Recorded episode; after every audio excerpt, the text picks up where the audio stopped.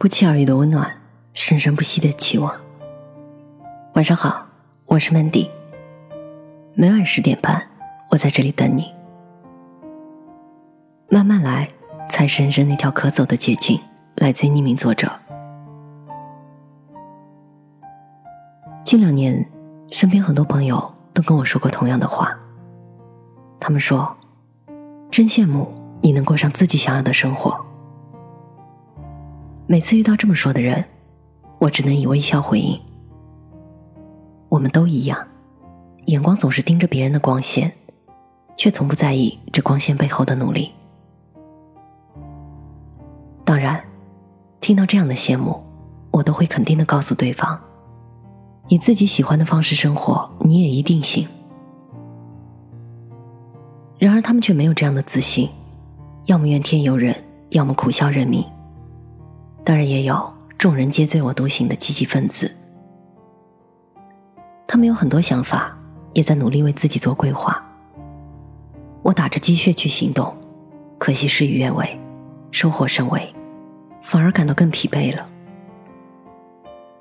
对此，我想说，做更好的自己，选择和努力固然重要，但是学会对自己耐心，比选择和努力更重要。每个人在成长的过程中，都会经历迷茫和痛苦，会有危机感，因为这种危机感而焦虑着急，一刻都不敢让自己停下来，反而因此走了弯路。其实真的大可不必。当你慢下来，耐心对待自己的时候，你会发现，其实很多时候不是生活辜负了我们，而是我们误解了自己。那么，我们到底该怎样一步一步的？成为更好的自己呢？如何过上自己想要的生活呢？今天我就跟大家分享一下我的三个经验。第一个是接受生活中的不完美，第二个是找到自己的兴趣点，第三，学会对自己有耐心。我是一名作者，从大三在杂志发表文章到今天出版了两个个人作品，应该也算取得了一些成绩。所以有人猜测我应该是中文或者新闻系毕业的，其实并不是的，我的专业和写作完全没有关系。我读大学的专业是会计学，其实我不喜欢会计，一想到毕业之后要和数字和钱打交道，就浑身不自在。然而现实与理想的差距让我痛苦而暴躁。有一天我在室友的哀求下陪他去操场跑步，围着操场跑得大汗淋漓。心情却是难得的轻松。从此以后，我学会了用运动的方式去疏解心底的负面情绪。每天除了上课，剩下的所有时间都用来读书。我有非常强烈的好奇心，阅读让我解开了心里的很多疑虑和困惑。书读的多了，想法也越多。我试着把一些感悟写成文字，并试着投稿。然后收了无数推稿信，一直到大三暑假，在《爱人》杂志上发表了人生中的第一篇文章。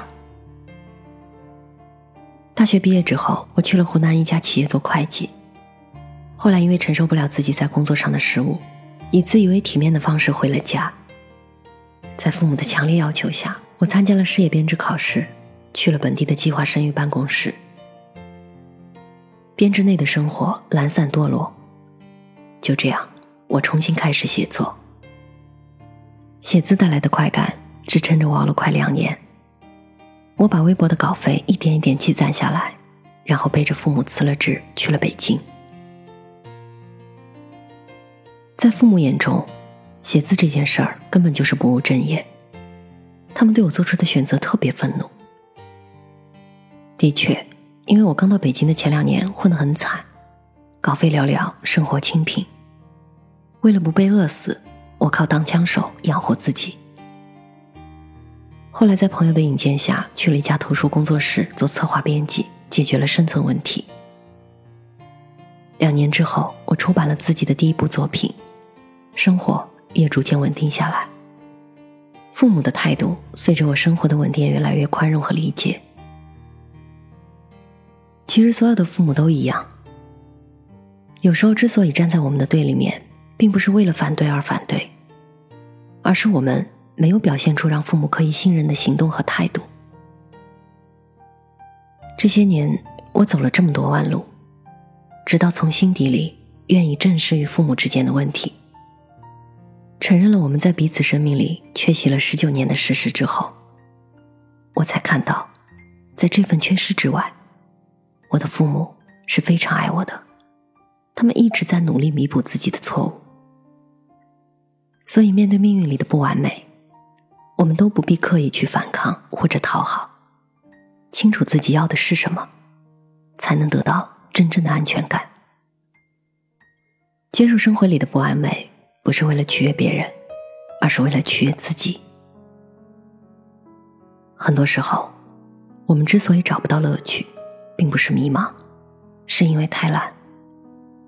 利用好自己的好奇心，你会发现这真是一件低成本、高收益的事情。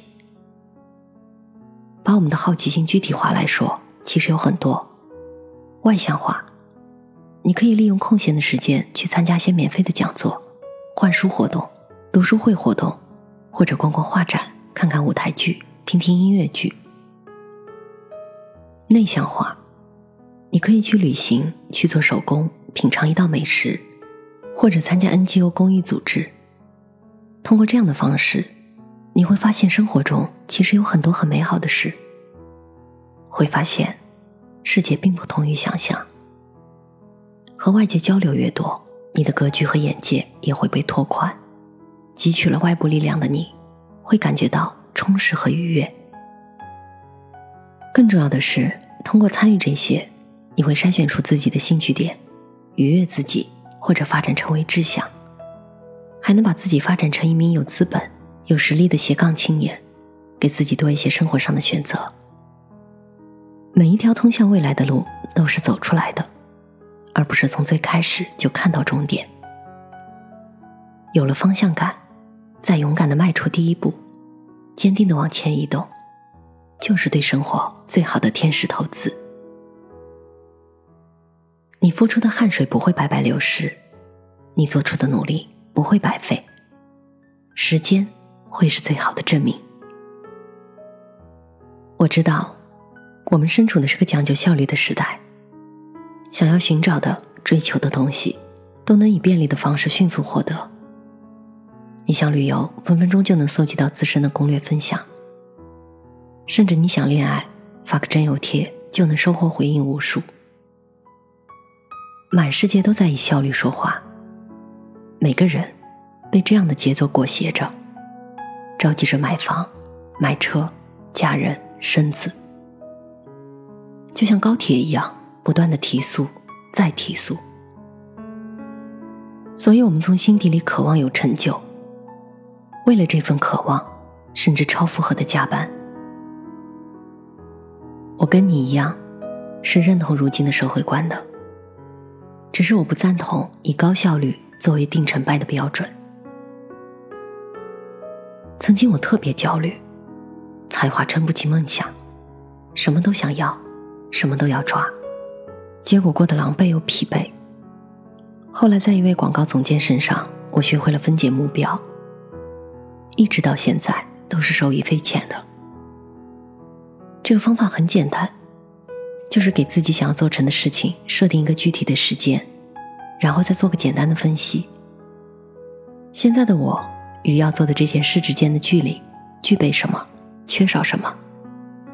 然后把缺失的部分具体化分解到每月每天中去。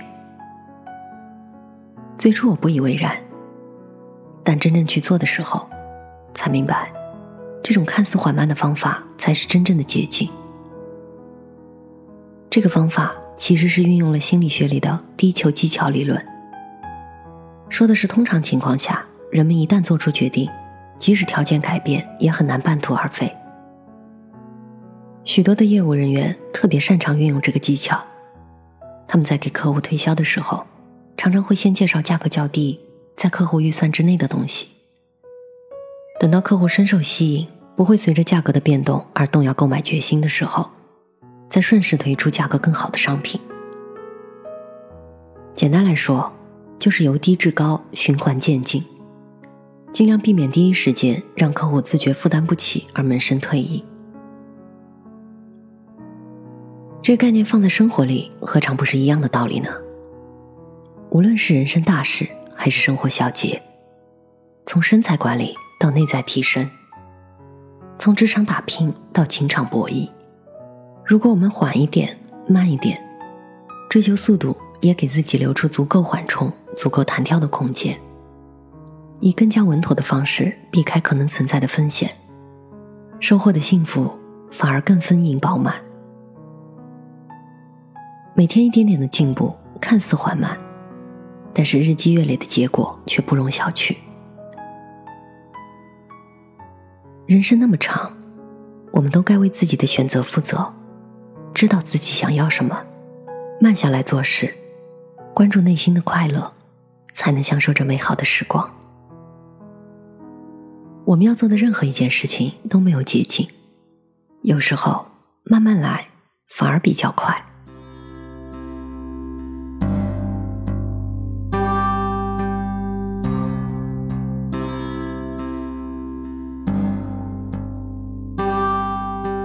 窗外雨都停了，屋里灯还黑着，数着你的冷漠吧，玩着寂寞。电话还没拨，已经口渴，为你熬的夜都冷了，数的羊都跑了一个两个，嘲笑我，笑我耳朵失灵的，笑我放你走了，走了，走了，走了。路人穿街过河，好有片刻，森林都会掉落，风吹走云朵。你留给我的迷离扑朔，岁月风干我的执着，我还是怕回忆静默，太多都散落，散落太多，好难过，难过是你走了，走了，走了，走了。过了很久，终于我愿抬头看，你就在对岸走得好慢，任由我独自在这美与现实之间两难。过了很久，终于我愿抬头看，你就在对岸等我勇敢，你还是我的，我的，我的，